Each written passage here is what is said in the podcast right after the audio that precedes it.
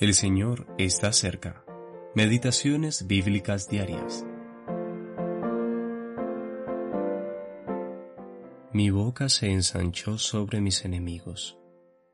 Primera de Samuel, capítulo 2, versículo 1. La oración de Ana, segunda parte. ¿Quiénes son tus enemigos?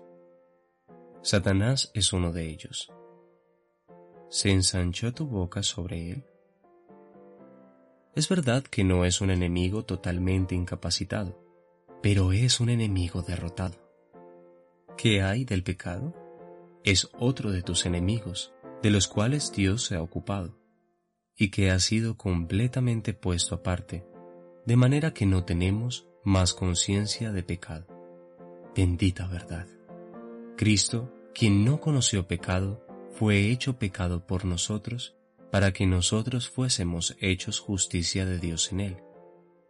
Este es otro enemigo derrotado. ¿Qué hay de la muerte? Él anuló la muerte y sacó a luz la vida y la inmortalidad por el Evangelio. Segunda de Timoteo, capítulo 1, versículo 10. ¿Qué hay del juicio?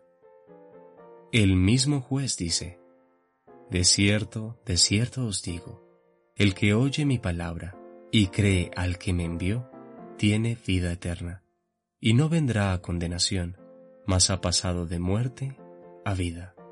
Juan capítulo 5, versículo 24. ¿No es maravilloso? Nuestras bocas bien pueden ensancharse sobre nuestros enemigos. ¿Qué hay de la ira venidera?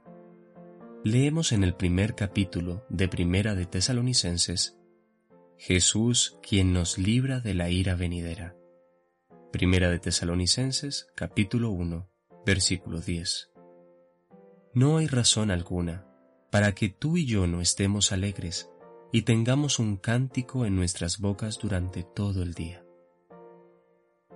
Hubo un tiempo en que nuestra boca estaba cerrada, según Romanos capítulo 3, versículo 19 para que toda boca se cierre y todo el mundo quede bajo el juicio de Dios.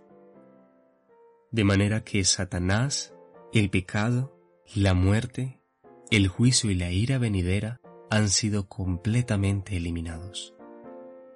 ¿Recuerdas lo que Jesús dijo aquella mañana de resurrección cuando atravesó las puertas cerradas por temor a los judíos?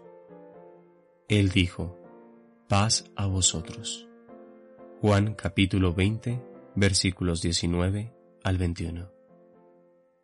Esta paz será dada por Dios a los discípulos, pues Jesús les había obtenido el derecho de poseerla.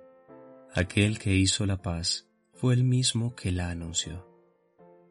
Él la hizo por la sangre de su cruz y la transmitió por medio de sus propias palabras. ¿Tienes derecho a estar alegre? Sí que lo tienes total y verdadero derecho. F. C. Blount